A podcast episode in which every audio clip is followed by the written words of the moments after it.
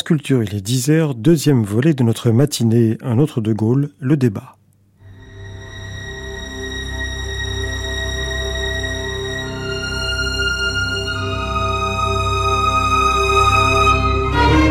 Je suis heureux de vous voir. Je souhaite pouvoir vous entretenir aujourd'hui de certains sujets qui me paraissent s'imposer. Merci messieurs de nous avoir rejoints pour cette conversation sur le style de Gaulle. Olivier Germain Thomas, écrivain, journaliste, éditeur, producteur de télévision et de radio bien entendu, bien connu de nos auditeurs à France Culture et qui fut également délégué général de l'Institut Charles de Gaulle sous la présidence d'André Malraux. Il est utile de le rappeler par rapport au sujet de notre conversation du jour. Et puis, Jean Lacouture, journaliste. Je commence par journaliste parce que pour moi, c'est le plus important. Journaliste, écrivain et biographe. Biographe de Malraux, mais aussi de Mauriac, de Mendès France, de quelques autres et du général de Gaulle en plusieurs volumes. Alors si on devait dès le départ vous demander à l'un et à l'autre comment euh, qualifier le style du général, euh, pour reprendre le titre d'un livre fameux. Comment est-ce que vous le définiriez, Jean Lacouture Le style du général, à la fois le style en général, et puis évidemment son style littéraire, qui sera un petit peu l'objet de notre conversation de ce jour? Je serais tenté de dire que le style du général donne la preuve que la Gaule est devenue romaine.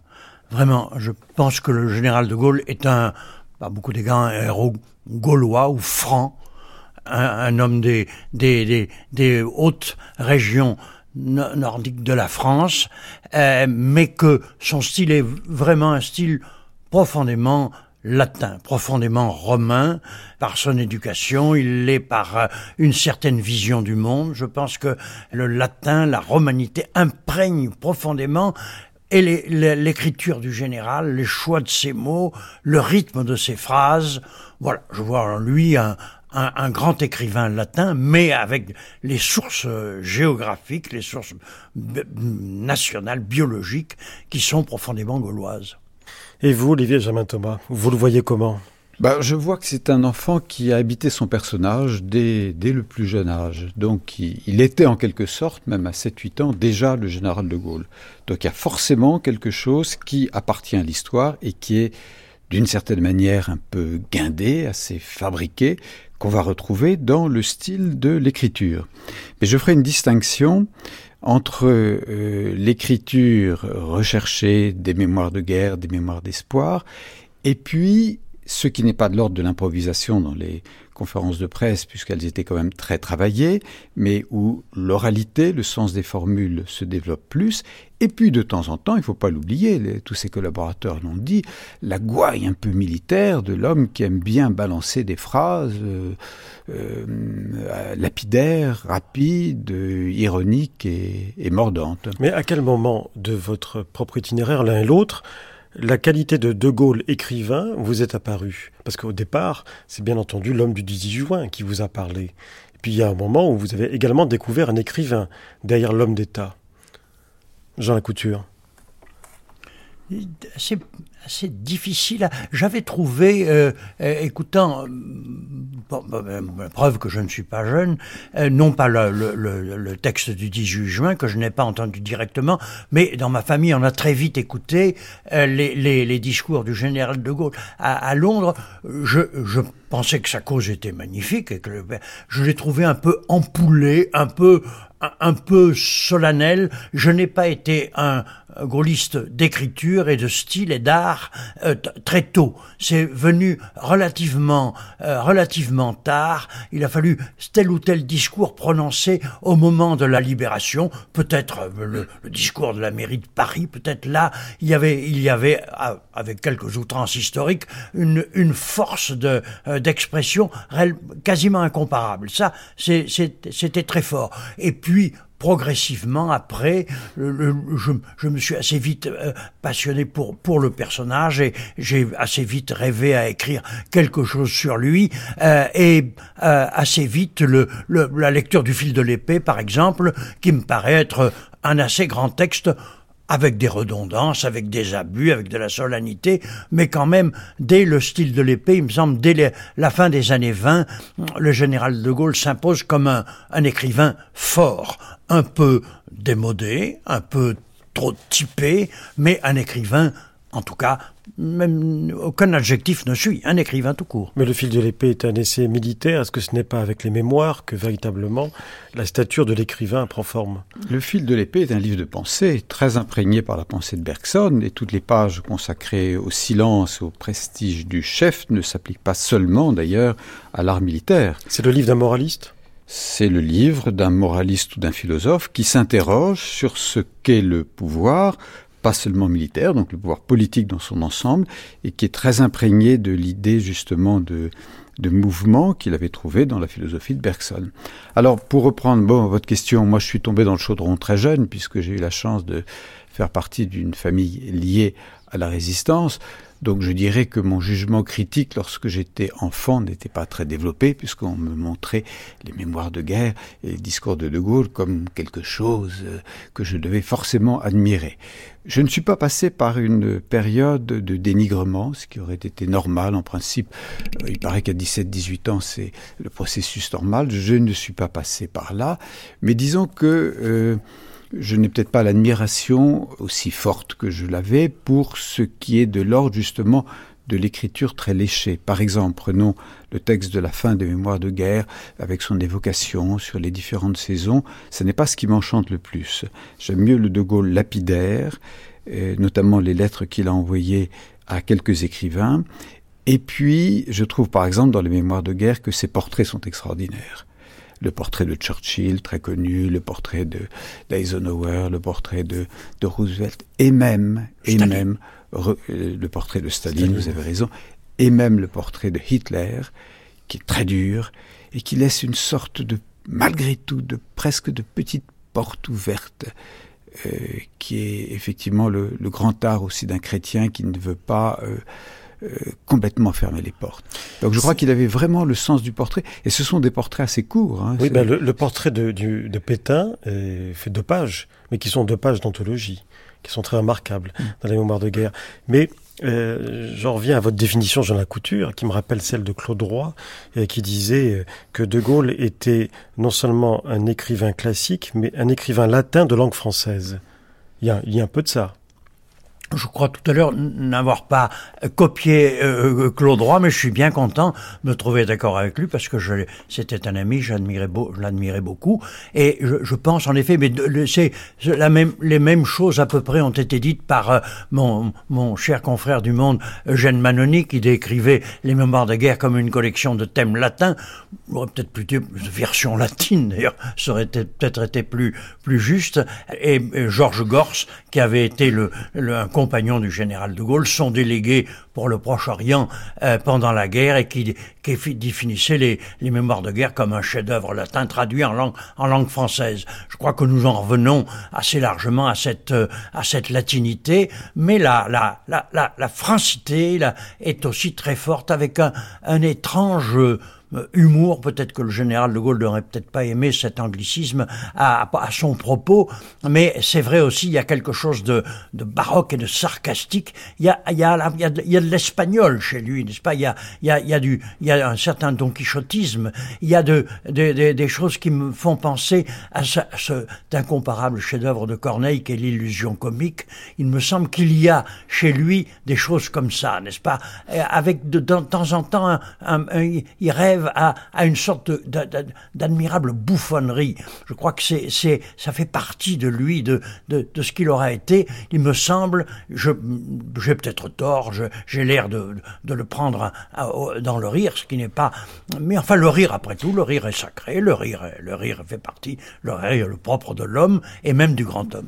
L'homme, l'homme public chez De Gaulle était proche de Corneille, mais l'homme privé bien davantage proche de Racine et de sa dimension tragique. Mais euh, très, très sincèrement, Jean Lacouture, vous-même, vous avez été politiquement engagé euh, très souvent contre De Gaulle.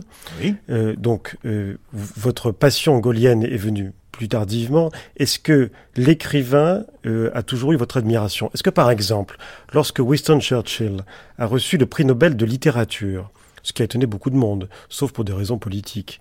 Est-ce que vous vous êtes dit à ce moment-là, tiens, c'est De Gaulle qui devrait l'avoir et pas lui puisque tout de même les mémoires, les mémoires de De Gaulle sont supérieures sur le plan littéraire à ceux de Churchill. Je, n'ai pas dit autre chose que ce que vous venez de dire.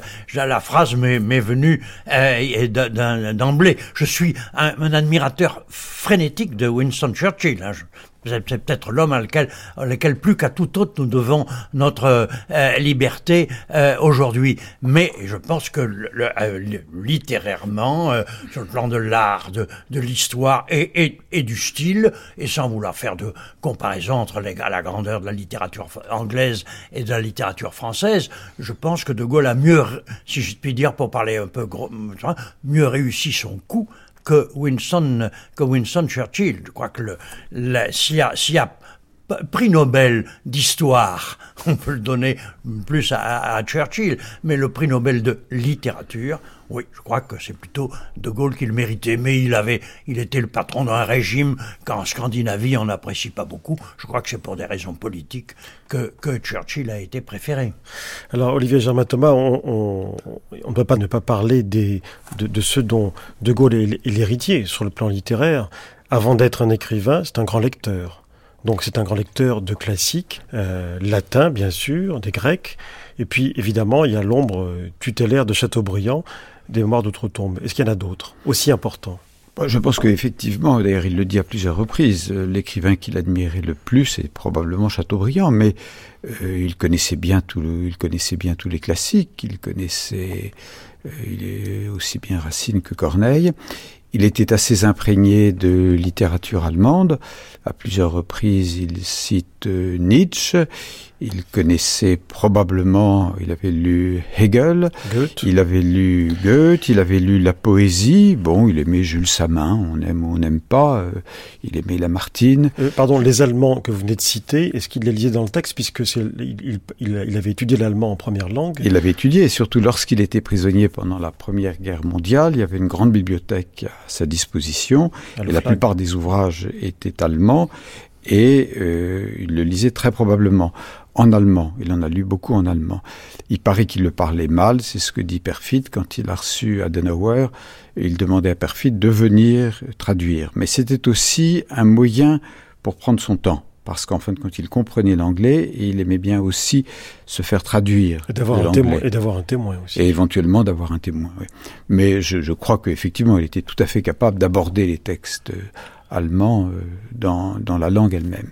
Alors pour rebondir sur ce que disait tout à l'heure euh, euh, Jean Lacouture, euh, il est évident que De Gaulle, toute sa vie, attaché une très grande importance à l'écriture. Il suffit d'ailleurs de voir ses manuscrits pour se rendre compte combien il les rature, combien il recommande. Ne serait-ce que l'appel du 18 juin, vous avez plusieurs versions. Une première version, une deuxième, une troisième, une quatrième. J'ai travaillé pendant des années à la demande de l'amiral de Gaulle aux archives nationales sur tous les documents de la Seconde Guerre mondiale, et même ensuite du RPF, et je voyais combien il revenait sur les phrases, euh, vraiment comme un écrivain professionnel. Et avant même de devenir un homme public, il est un écrivain. On a cité le fil de l'épée, La France et son armée, La discorde chez l'ennemi. Ce sont des livres, il se fait connaître par des livres. Et à plusieurs reprises, d'une manière un peu ironique, il disait aux uns et aux autres, quand il en a passé de la politique, ah, j'aurais dû être effectivement comme une sorte d'archiviste dans une petite ville de province et j'aurais pu être exclusivement un écrivain. Oui, mais enfin, c'était de l'humour. Oui, oui, oui, mais tout de même, les trois livres que vous venez de citer, qui sont parus avant la guerre, est-ce qu'ils ont eu une audience en dehors des cercles militaires et politiques? Oh, ils n'ont pas eu beaucoup d'audience sur le moment, mais ils se relisent. Ils se relisent. Vous avez par exemple dans la discorde chez l'ennemi, la description qu'il fait du tempérament français, vous avez une page là-dessus, elle est formidable, il n'y a rien à enlever. Ce qui se passe en 2008 est déjà décrit par De Gaulle avant la Deuxième Guerre mondiale. Donc euh, peu importe l'audience, maintenant les livres sont là, ils existent, ils ont vraiment leur style et leur patte dès le début, et c'est ce qui m'a fait dire qu'effectivement il habitait son personnage dès le début, mais il faut bien voir les deux aspects. L'aspect euh, écrivain latin avec sa solennité, et puis dans l'oralité, et quelquefois dans des lettres écrites très très vite, un sens extraordinaire de la formule. Avec tout de même, Jean Lacouture, on le remarque, une évolution dans le style. C'est-à-dire que plus il avance son âge, plus les phrases se rallongent, plus c'est long avec le temps, même dans les discours notamment. C'est-à-dire que on a l'impression qu'il est passé en quelque sorte de l'action à son commentaire. Oui, mais je voudrais, ce que, je voudrais souligner ici, on vient de parler de, très bien de ses, ses lectures, c'est que c'est un homme doté d'une prodigieuse mémoire. C'est-à-dire que quand il lit quelque chose, cela est quasiment enregistré. Et il, écrivait ces textes, ce, qui, ce qui nous change de beaucoup de politiques contemporains. Euh, il écrivait lui-même ces textes, mais les ayant lus, il pouvait les, il pouvait les, les réciter pratiquement sans presque jamais se référer au papier. C'est un phénomène tout à fait extraordinaire. Donc, c'est un lecteur qui, un lecteur enregistreur en même temps, n'est-ce pas? La lecture de De Gaulle est une lecture qui s'imprègne. C'est un homme, c'est un mangeur de mots et de phrases qui les mange, qui les, qui les digère même presque. C'est très, très important que cet homme est, une bibliothèque. Quand il, parle, il est une bibliothèque euh, vivante, n'est-ce pas? Et en même temps, un acteur de l'histoire qui est plongé constamment dans les, dans, dans l'événement et dans le, dans le défi. Il a ses mots à lui. Hein. Pierre Encrevé, le linguiste, euh, en repère environ 4000, 4000 mots différents, parce qu'il a, il a un langage qui est quand même assez connoté à sa génération, qui n'est pas la nôtre. Et quand il parle de adorné, bambauché, chienlit, le mot chienlit, qui l'utilisait à l'époque Personne. Euh, carteron, prurie, volapuc, tracassin, pronunciamento, surtout dit avec son, sa façon à lui. Oui, mais alors là, c'est pour s'amuser. En fin de compte, à chaque fois, c'est pour euh, diminuer son adversaire. Dans les cas que vous venez de citer, il prend le mot qui va faire rire. Il sait bien, effectivement, comme le rappelait la couture, que nous sommes en pays gaulois, malgré effectivement toutes les versions latines ou les thèmes latins qu'on nous a mis dans la tête, et que euh, il est possible en France, ce qui n'est pas possible éventuellement dans tout pays, d'abattre son adversaire avec un bon mot. Et, il le trouvait, parce qu'effectivement, le carteron qui n'utilise pas dans le véritable sens. Mais peu importe. Très, très rare chez lui. Oui, ce qui est une propriété qui lui a très bien réussi. Alors, était-ce conscient ou pas conscient? Mais enfin, en tout cas, euh, à partir du moment où l'adversaire reçoit le mot carteron de généreuse en retraite sur la figure, bah, déjà, la moitié du trajet est fait pour abattre, euh, pour abattre l'adversaire. Et, et, la chienlit, c'était pas mal trouvé non plus. Oui, oui. La chienlit, non, la chienlit, oui, à la réforme, c'était pas mal balancé aussi. Est-ce que pour autant... On le peut, mot balancer est bienvenu. Là. Oui, mais en l'occurrence... c'est tous les sens du mot. Ça pourrait même être un, un mot gaulien. Est-ce que... On bon, on n'a pas encore parlé de Malraux, évidemment, on va en parler. Euh, est-ce qu'on peut dire que De Gaulle a été un vrai lecteur de Malraux? Parce que l'amitié, il ne faut aucun doute, la complicité, l'admiration. Est-ce qu'il a été lecteur? Olivier Germain Thomas, vous, vous avez beaucoup travaillé sur, sur leur relation. Euh, je vous vois vous saisir d'un livre pour citer un, passage, un extrait. Alors, je vais vous lire justement quelques citations. Il a lu Malraux et il était parfois perplexe. Hein, parce que il est évident que c'est toujours très difficile de savoir, il y a tout un débat, quel était l'écrivain vivant qu'il préférait, était-ce Bernanos, était-ce Mauriac, était-ce Malraux, j'en sais rien. En tant qu'être humain, ça a sûrement été Malraux en tant qu'écrivain, je ne voudrais pas me prononcer. Dites-nous déjà si la fameuse métaphore météorologique par laquelle De Gaulle définissait le caractère de Malraux est apocryphe ou pas, quand il disait Malraux orageux avec quelques éclaircies. Je vais vous lire les citations précises. Je ne peux pas répondre à cela, mais il y en a une qui ressemble à ça. Par exemple, nous sommes en 1952. Il reçoit un livre de Pierre de Boisdeffre consacré à Malraux. Il écrit à Pierre de Boisdeffre. Avec lui, c'est Éric Malraux, et avec vous, nous abordons à ces rivages de Genèse, sans lumière mais non sans clarté, où le destin se meut au milieu de nos croyances et de nos troubles, de nos ardeurs et de nos désespoirs. Oui, le destin, ou peut-être Dieu. Alors j'ai aussi une autre citation qui est assez troublante. Il vient de recevoir, nous sommes en 1900, 57, il vient de recevoir la métamorphose des dieux. Et voilà ce qu'il écrit à Malraux. Grâce à vous, que de choses j'ai vues, ou cru voir, ou cru voir? Donc il dit bien là qu'il n'a pas pu tout saisir. Qu'autrement je devrais mourir sans les avoir discernés. La phrase n'est quand même pas mal balancée. superbe. Qu'autrement je devrais mourir sans les avoir discernés. Or ce sont, justement, de toutes les choses, celles qui en valent le plus la peine. Et alors, je vais vous en donner encore d'autres. Donc, nous sommes en 1967, Malraux lui envoie les épreuves des anti-mémoires. De Gaulle est en train de préparer son, son coup du Québec libre. Il est à bord du Colbert, en route vers le Québec, et il envoie un télégramme à Malraux. Terminé première lecture. Livre admirable dans les trois dimensions. Meilleures amitiés. Alors je trouve que la formule les trois dimensions est une formule très habile. Il ne s'avance pas plus. Hein, hein. Est-ce que ça veut dire qu'il l'a vraiment lu? Je pense qu'il le lisait et je pense que De Gaulle avait conscience qu'il y avait des aspects de Malraux qui lui échappaient. Et je pense qu'il le reconnaît. Il n'était pas le seul. Exact. Jean Lacouture, vous qui avez été à la fois le biographe du général de Gaulle et de Malraux, comment est-ce que vous définiriez leur amitié, j'allais dire, sur le plan littéraire? Il y a une histoire euh, saisissante que j'ai racontée au moins dans deux, dans deux bouquins qui m'a été dite par euh, Gaston Palevski qui est euh, très saisissante à ce point de vue-là, qui, est que dans l'avion qui conduisait euh, le général, accompagné de Palevski et de deux ou trois autres compagnons, entre Londres et Alger en mai 1943, Palevski demande pour euh, détendre la glace ou je sais pas quoi, demande au général, dans, entre deux nuages, euh, en général, au fond, quels, quels sont les livres que vous aimez le plus maintenant? Et le général répond, au cours des dernières années, il a paru deux très grands livres, Le journal d'un curé de campagne de Georges Bernanos et La condition humaine d'André Malraux. Mais je crois que le plus grand écrivain français actuel est François Mauriac. Voilà, voilà ce, voilà ce que racontait euh, Gaston Palevski. Ça me paraît tout à fait saisissant.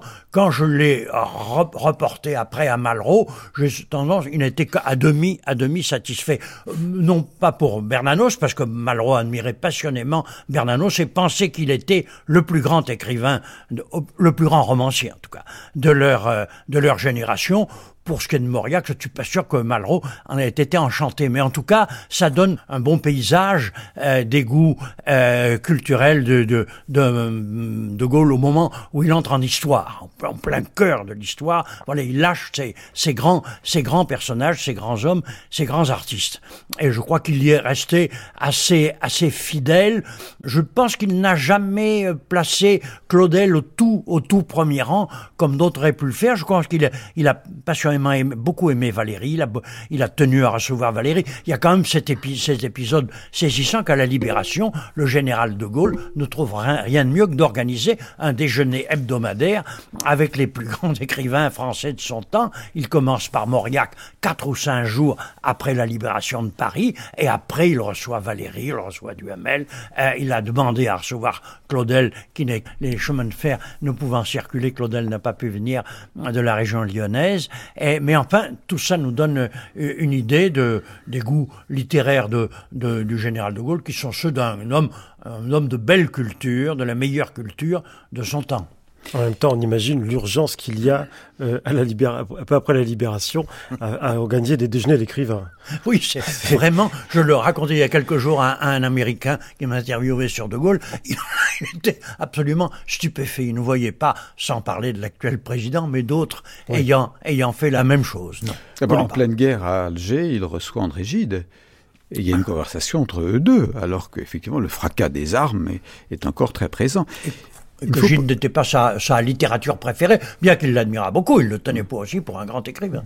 Alors n'oublions pas non plus les rapports plus discrets, plus secrets avec Pierre-Jean Jouve. Il est vrai, Pierre-Jean Jouve avait écrit un des premiers, un ouvrage consacré à l'homme du 18 juin, et tout au long de sa vie, De Gaulle lui a envoyé des lettres qu'on a, qu'on a retrouvées, qui ont été publiées, et Pierre-Jean Jouve est un des derniers écrivains à recevoir une lettre de De Gaulle le 6 octobre 1970, c'est-à-dire juste deux mois avant sa mort, il écrit à Pierre-Jean Jouve ces mots. Donc euh, le général de Gaulle est maintenant retiré à Colombey, il ne voit plus personne, il est dans une sorte de solitude, l'hiver va arriver, donc on voit ce qu'était la, la boisserie, tout est sombre. Il écrit Détaché de tout, je le suis, moins que jamais de vous. Voilà ce qu'il écrit au grand poète Pierre-Jean Jouve, qui est le poète de, qui est aussi le poète de, de l'éros et, et d'un amour qui va, qui va loin dans les profondeurs mystiques, qui n'était pas probablement tout à fait l'affaire de Charles de Gaulle, mais néanmoins, toute sa vie, il a lu la poésie de Pierre-Jean Jouve. Et on note le soin extraordinaire qu'il met dans l'écriture de ses lettres, de ses lettres privées. Bah, sans faire de l'exégèse de prof, mais cette phrase est quand même assez admirable, parce qu'un mauvais écrivain aurait dit, détaché de tout, je le suis, mais moins que jamais de vous. Et c'est là où on voit que son écriture est faite à l'oreille. Parce que tel qu'il l'a fait, détaché de tout, virgule, je le suis, virgule, moins que jamais, virgule, de vous, point, c'est la vraie phrase d'un écrivain. Hein, le, voilà. Et très souvent, d'ailleurs, quand on lit De Gaulle, on s'aperçoit qu'il faut le lire à l'oreille. Comme Proust d'ailleurs. Il faut le lire à l'oreille. Et pas simplement avec les yeux. On sait d'ailleurs les discussions qu'il avait avec les correcteurs à propos des virgules.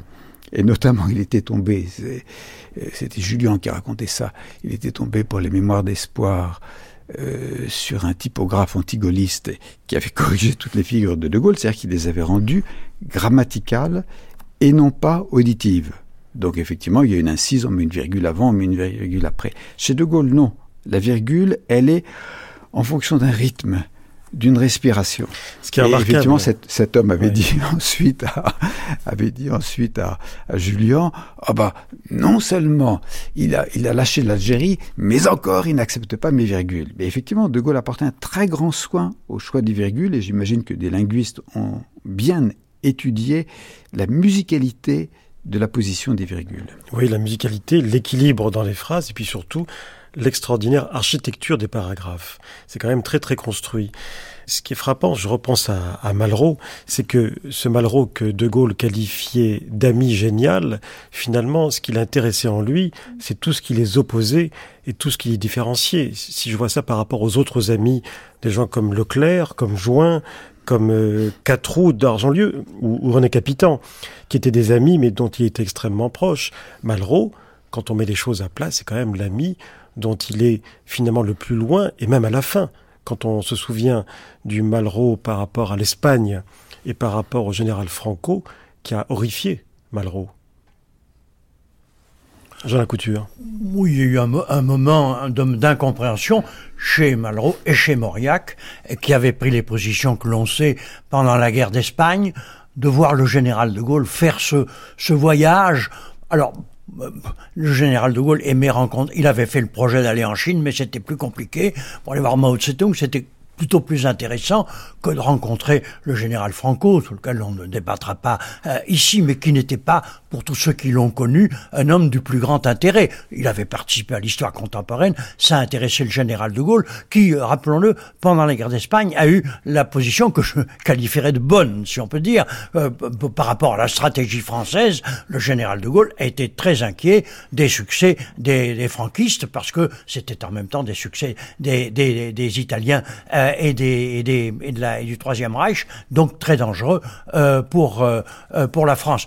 Il y avait des incompréhensions, des distances avec Malraux, mais, mais je, Franchement, je crois que jusqu'au bout, jusque même à la messe de Colombey, Malraux est là, très, très proche, très, très ardent. Je crois que le, le général de Gaulle aurait été assez heureux du, du comportement de Malraux euh, jusqu'au bout. Oui, non, sur l'affaire de Franco, elle était montée en épingle à tort. Il était en Espagne, il avait choisi d'aller en Espagne, il était très curieux de découvrir ce pays. Il avait choisi d'aller en Espagne, c'était normal qu'il rencontrât le chef de l'État. Mais n'oublions pas que Franco lui avait demandé de pouvoir l'accompagner en visitant certains des hauts lieux, que De Gaulle avait répondu non et que Franco était furieux. On a tous les documents qui prouvent la fureur de Franco. Donc il passe un tout petit peu de temps avec Franco. Il dit d'ailleurs ensuite à son aide de camp combien il était déçu par la conversation de Franco. Mais en tant qu'ancien chef de l'État qui visite un pays, c'était normal. C'est une simple visite protocolaire dans laquelle il faut voir absolument aucun sens politique.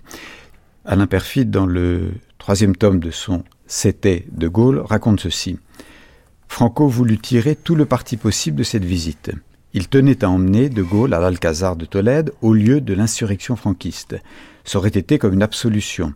Le général fit savoir son refus. L'offre fut renouvelée à notre ambassadeur qui vint apporter la réponse du général Second refus. Poli mais ferme. Franco, tapant du pied au sol, s'écria Ah, toujours le même petit Napoléon. On on peut quand même pas parler de complicité entre Franco et De Gaulle. il, a choisi d'aller en Espagne et il savait que, allant en Espagne, il ne pouvait pas ne pas rencontrer le général de Franco dans le, le, le grand décompte que nous pouvons faire euh, de la vie et des actes et, et, des, des, faits et gestes du général de Gaulle. Je persiste à, à être du camp de Malraux et, et de Mauriac et à penser que c'était pas une très bonne inspiration. Il a toujours refusé d'y aller en tant que chef d'État. C'est quand même assez fort. Oui, mais il se doutait bien que n'étant plus chef d'État, il y avait également tout un symbole dans son déplacement et que ce n'était jamais innocent, qu'on ne va pas n'importe où et que chacun de ses faits et gestes était interprété. Jean Lacouture, en tant que biographe, vous avez plutôt l'habitude d'utiliser de, les livres et, et, les textes beaucoup plus que les archives. Et là, en l'occurrence, bon, très souvent, quand on utilise des mémoires de la personne dont on écrit la biographie, on a des doutes sur la crédibilité, bien entendu, du, de ce qui est écrit, et sur la sincérité du mémorialiste. Est-ce que pour vous, biographe de De Gaulle, la, la, nature même de ces mémoires a posé problème ou pas? Est-ce que vous la mettiez en doute? Le mot de doute ne serait pas très juste, mais j'ai naturellement, je ne peux pas ne pas considérer euh, les, les mémoires comme un, un chant de un, un péant euh, écrit par le général pour pour euh, sublimer ses choix et l'ensemble de sa carrière et, et, et, son, et son pays par la même.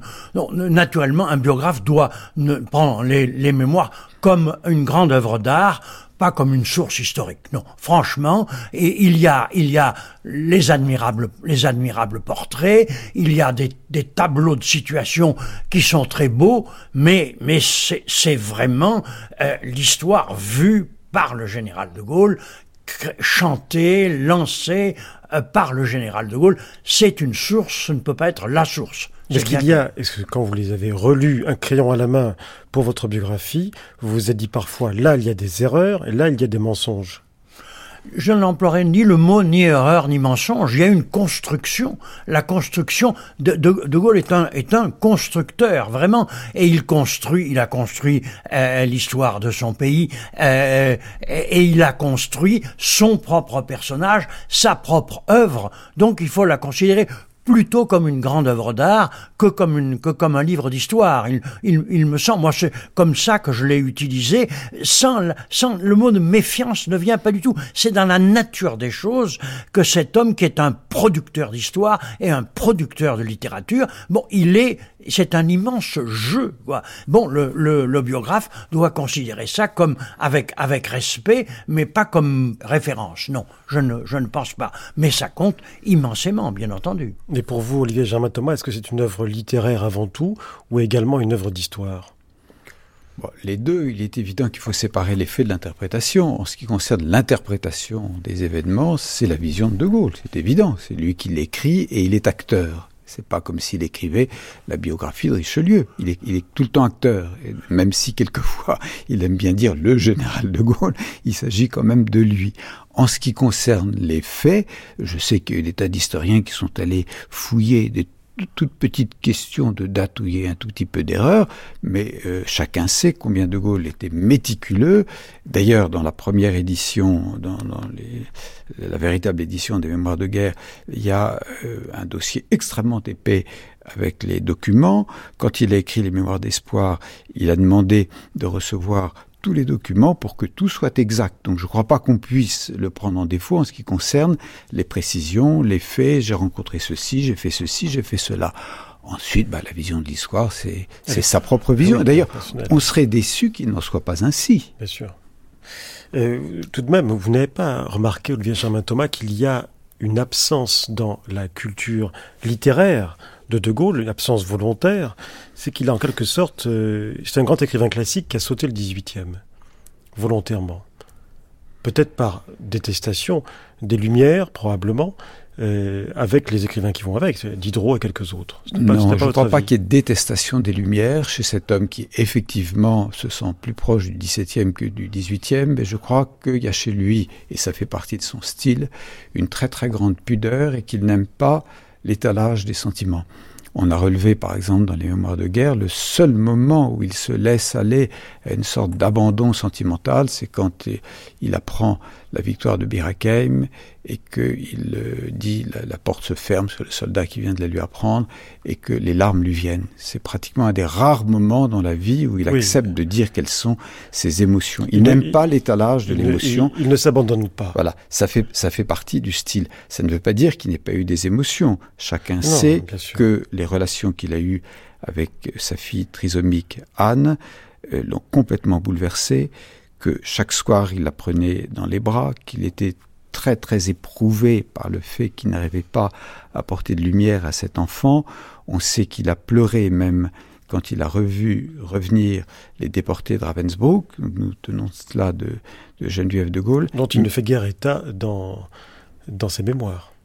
La déportation, euh, on ne peut pas dire que ça a une place importante dans bah, ces Ce mémoires. sont les mémoires de guerre de la guerre qu'il a accomplie. Oui. C'est pas une fresque complète de, de, tout ce qui a été fait pendant la Seconde Guerre mondiale. Il parle assez peu des opérations de, de la guerre du Pacifique. Il montre ce qu'il a accompli lui-même. Mais je crois qu'effectivement, par rapport au XVIIIe siècle, il n'aimait pas l'étalage des sentiments. Donc c'est oui. fait effectivement, il y a une plus grande filiation à l'égard du XVIIe. Cela dit, on a cité tout à l'heure Chateaubriand et il admirait très profondément aussi la, la musicalité et la, la, beauté des phrases de Chateaubriand. Alors, c'est très difficile de l'enfermer dans un enfin, cadre. Je, je voudrais vous... Non, non, sans l'enfermer quand ouais. même. Je, je, note quand même que vous défendez tout en De Gaulle. Je ne voudrais pas vous prendre en défaut. Mais tout de même, il y a deux choses dans ce qu'on vient, de, vient de citer. On peut être extrêmement pudique et même d'une pudeur, d'une pudeur quasi pathologique et admirer Voltaire. L'un n'empêche pas l'autre. Vous n'êtes quand même pas frappé que dans son panthéon, dans ses références, il n'y a pratiquement aucun, aucun des auteurs du 18e. Ben, il y a quand même cette phrase étonnante quand Sartre avait fait le guignol, Dieu sait où, et que certains le conseillaient d'aller critiquer Sartre, il a répondu on n'emprisonne pas Voltaire. Donc oui. ça prouve qu'il avait de l'admiration quand même oui. pour le, le, combat de Voltaire. Jean Lacouture. Je voudrais observer ici que les trois écrivains que nous avons cités comme étant euh, les plus proches, euh, Malraux, Mauriac et Bernanos, détestaient tous les trois le, le 18e siècle. Bernanos, ça va, ça va un peu de soi. Euh, Malraux, c'est juste un tout petit peu, surprenant. Mauriac, c'est assez surprenant parce qu'il y a dans son art quelque chose qui vient, qui vient de, Voltaire, euh, au moins par la, par la, forme. Mais euh, les, références les plus proches que De Gaulle avait en lui étaient tous des hommes qui, qui rejetaient avec euh, aigreur l'immense apport du 18e siècle. Jugé trop relativiste. Euh, oui, Olivier Germain Thomas. Oui, non, effectivement. Bon, euh, j'admire pas tout du tout dans De Gaulle, et il est évident que De Gaulle avait des cécités.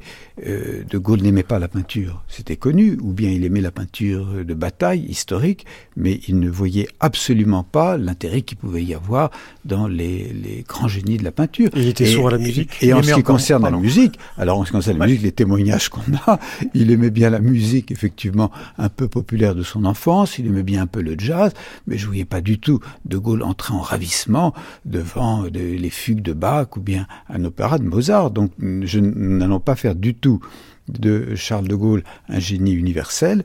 Il y avait des portes qui étaient en face de lui qui étaient fermées, mais je pense qu'en littérature, il avait comme une culture assez importante de la littérature occidentale.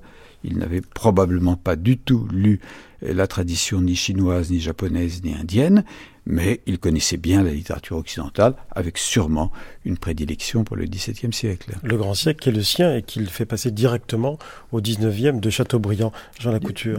Disons aussi qu'il aimait les écrivains allègres contemporains. Par exemple, il a beaucoup aimé François Sagan. Euh, il a, il a deux, deux ou trois enfin, des, des, des réflexions générales sur cette petite Sagan qui a bien du talent. Euh, donc le, son goût est passablement ouvert et certains poètes euh, contemporains euh, étaient très admirés aussi du Pierre-Jean Jouve par exemple oui. était admiré du général de Gaulle. On a cité tout à l'heure et il a même été jusqu'à féliciter Jean-Marie Leclésio pour le procès verbal qui était son meilleur livre mais qui n'était pas non plus un livre évident pour un homme issu du 19e siècle. Alors est-ce que peut-être cette lettre de félicitations était circonstancielle? En tout cas, les termes euh, révélaient qu'il l'avait vraiment lu.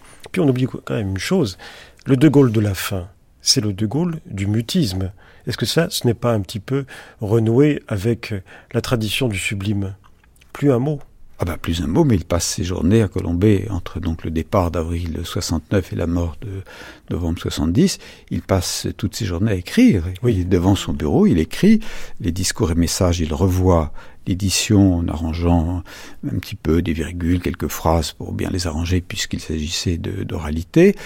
Et puis les Mémoires d'espoir, la totalité du premier tome et une partie du deuxième tome des Mémoires d'espoir. Donc disons que pendant cette courte période, il redevient à plein temps un écrivain. Mais plus un mot, plus un mot n'est prononcé. C'est-à-dire que la voix, du général, la voix du général éteinte en quelque sorte. Il, il, reçoit certaines personnes pour euh, dire ce qu'il pense de certains événements pour que ces personnes témoignent devant l'histoire, mais il a pris une attitude fixe le 27 avril 1969 qui était de ne plus faire aucune déclaration publique et il l'a tenue. On peut rattacher cela d'ailleurs à ces magnifiques pages qui sont l'éloge du silence dans le fil de l'épée. Euh, il sait parfaitement bien que dans certaines circonstances historiques, le silence est beaucoup plus fort que toute parole. Alors il y a deux auteurs qu'on n'a pas encore cités, c'est Charles Péguy et puis Pascal. Parce qu'il y a quand même quelque chose de pascalien en lui. Est-ce que ce sont deux auteurs auxquels vous avez pensé, euh, Jean Lacouture, quand vous avez écrit sa biographie?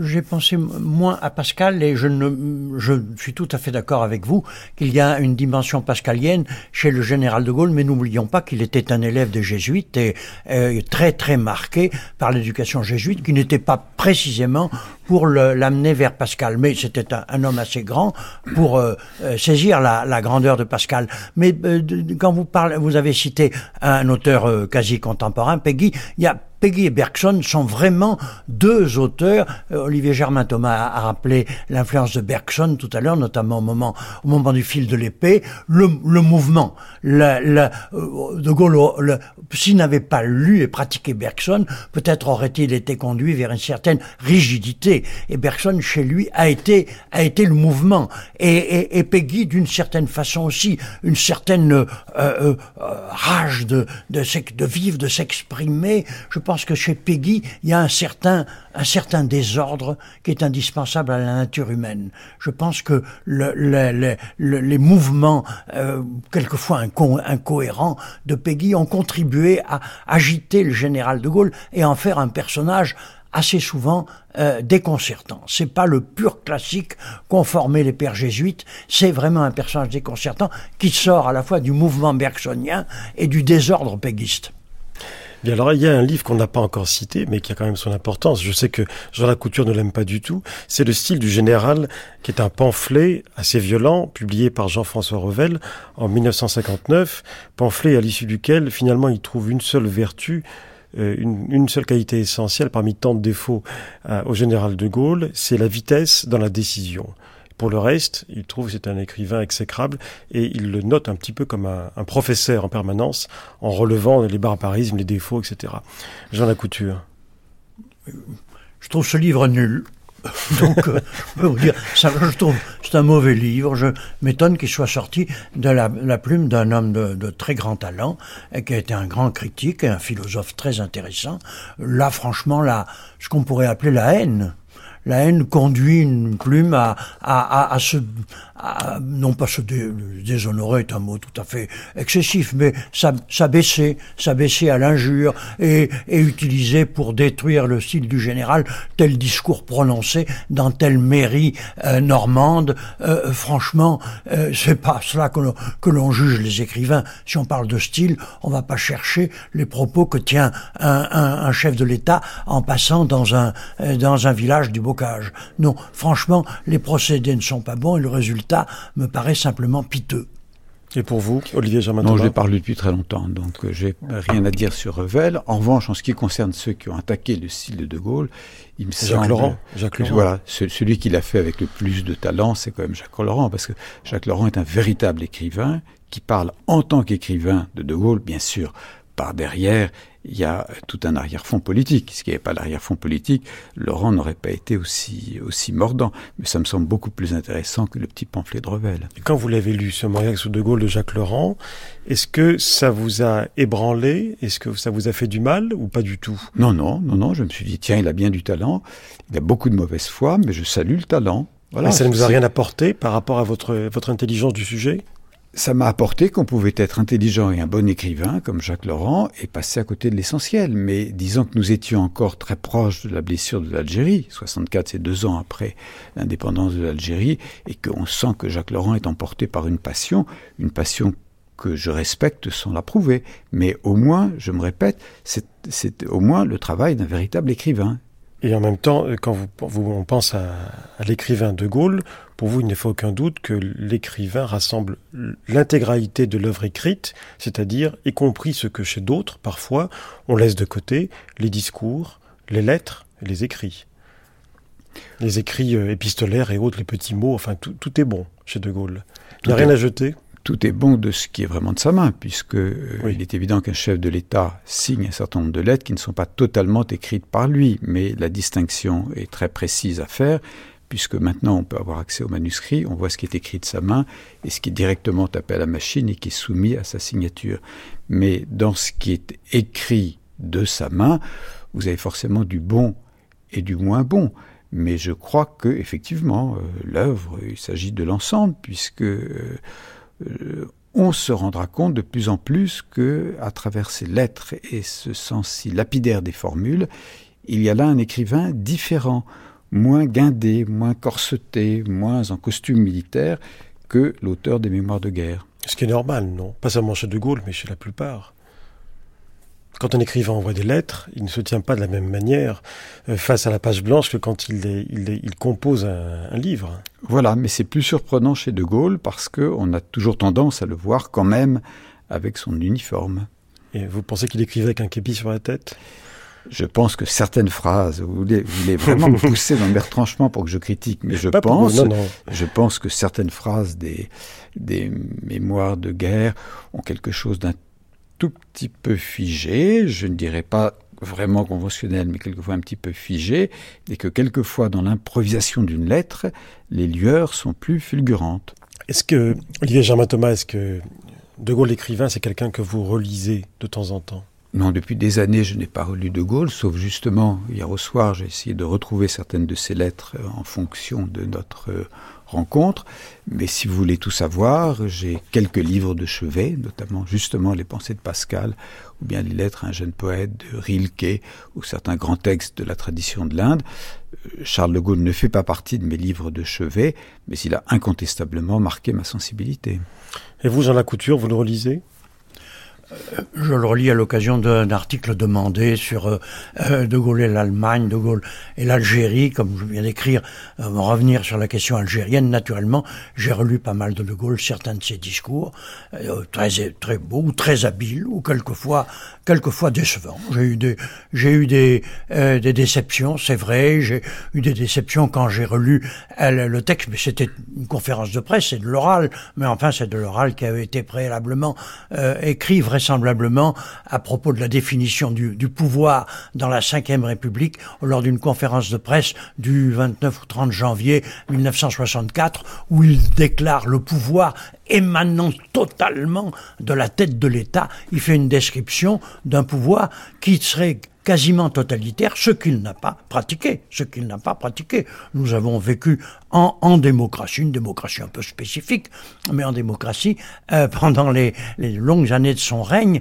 Mais enfin, euh, il y a des moments, en effet, où, on, où il est, où, l'homme, à la fois de son temps, de son métier, euh, de ses épreuves, il est marqué par des choses qui nous, qui peuvent nous, qui me, qui me déconcertent à moi, et je, il m'arrive de me sentir très loin de lui.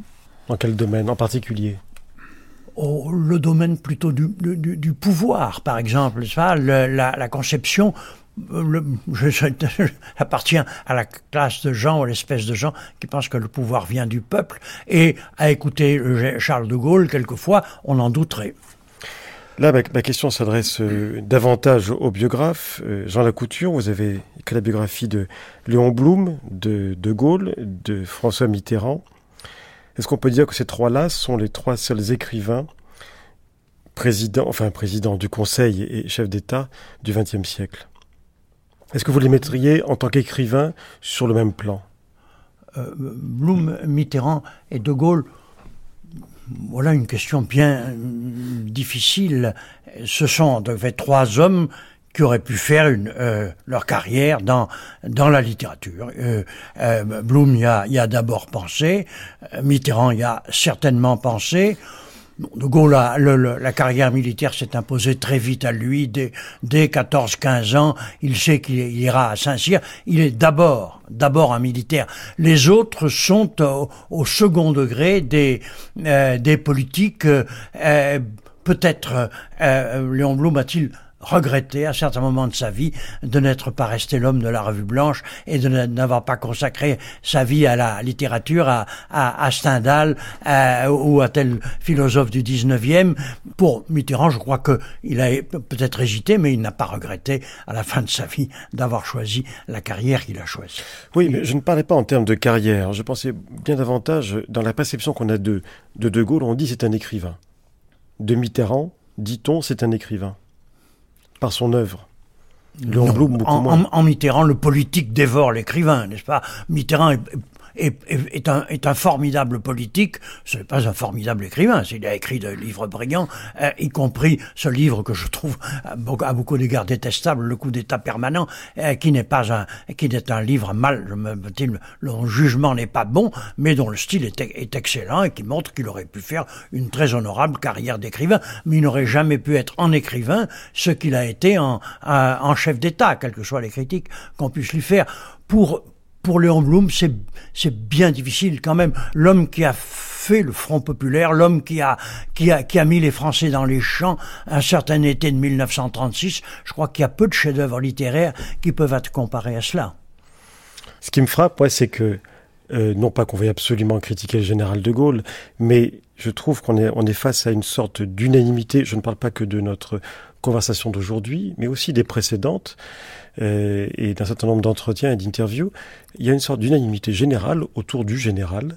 Il y a une incapacité à remettre en cause ou en question certains aspects.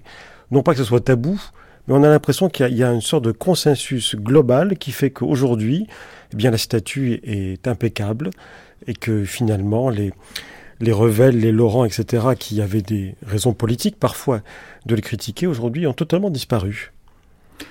Olivier Germain Thomas. Oui, enfin moi je peux témoigner quand même. En mai 68, j'étais un des rares étudiants en section de philosophie de la Sorbonne à avoir pris parti pour De Gaulle. J'ai été traité de tous les noms. Oui, bon, mai 68. On, m'a pas assommé, mais j'ai été traité de, de ringard, de pauvre con, de va se psychanalyser. J'ai été traité de tous les noms. Considéré en 68 dans les milieux philosophiques que je fréquentais que De Gaulle était un personnage important ou un grand écrivain ou même un penseur de l'histoire était considéré comme euh, euh, totalement lamentable. Donc les choses ont évolué, mais je suis sûr que vous allez trouver euh, certainement à un moment donné un écrivain qui n'aimera pas ce qu'il peut y avoir effectivement de très écrit, d'un peu amidonné, d'assez figé dans le style de De Gaulle. À mon avis, ça doit se trouver. Oui, je n'en ai pas vu, enfin d'écrivain notable ou intéressant qui a une œuvre, j'en ai guère vu, mais en même temps, même si on en trouvait un, qu'est-ce que ça signifierait?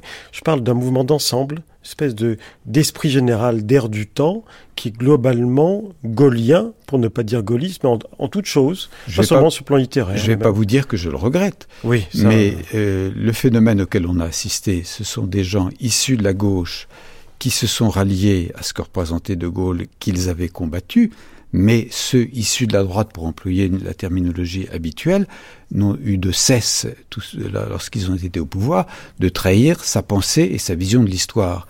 Alors peut-être qu'ils n'osent pas le dire, mais le nombre de gens qui ont fait exactement le contraire de ce qu'il aurait aimé que l'on fît, cela vous est ramassé à la pelle. Jean Lacouture, ça vous, ça vous frappe pas cette unanimité de aujourd'hui?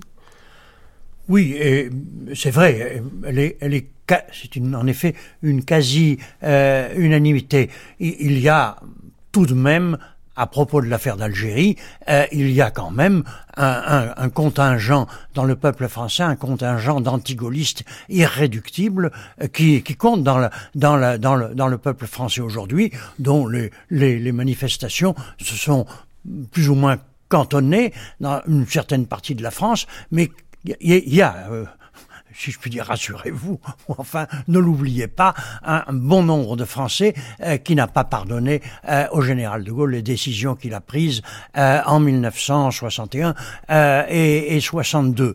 Je serais plus plus frappé peut-être en effet par le, le fait qu'on lui on lui tient peu rigueur, me semble-t-il, du silence qui, euh, là je me distrais un tout petit peu d'Olivier Germain Thomas, euh, dans, dans les mémoires de guerre, il, manque la page de, de charité, de charité à l'égard de ce qu'a subi une partie du peuple français. Je pense qu'elle elle, elle, elle manque à la grandeur, à la grandeur du général c'est vrai qu'il était imprégné d'une époque où, où le, le, le, stupéfiant silence a continué pendant, plusieurs années.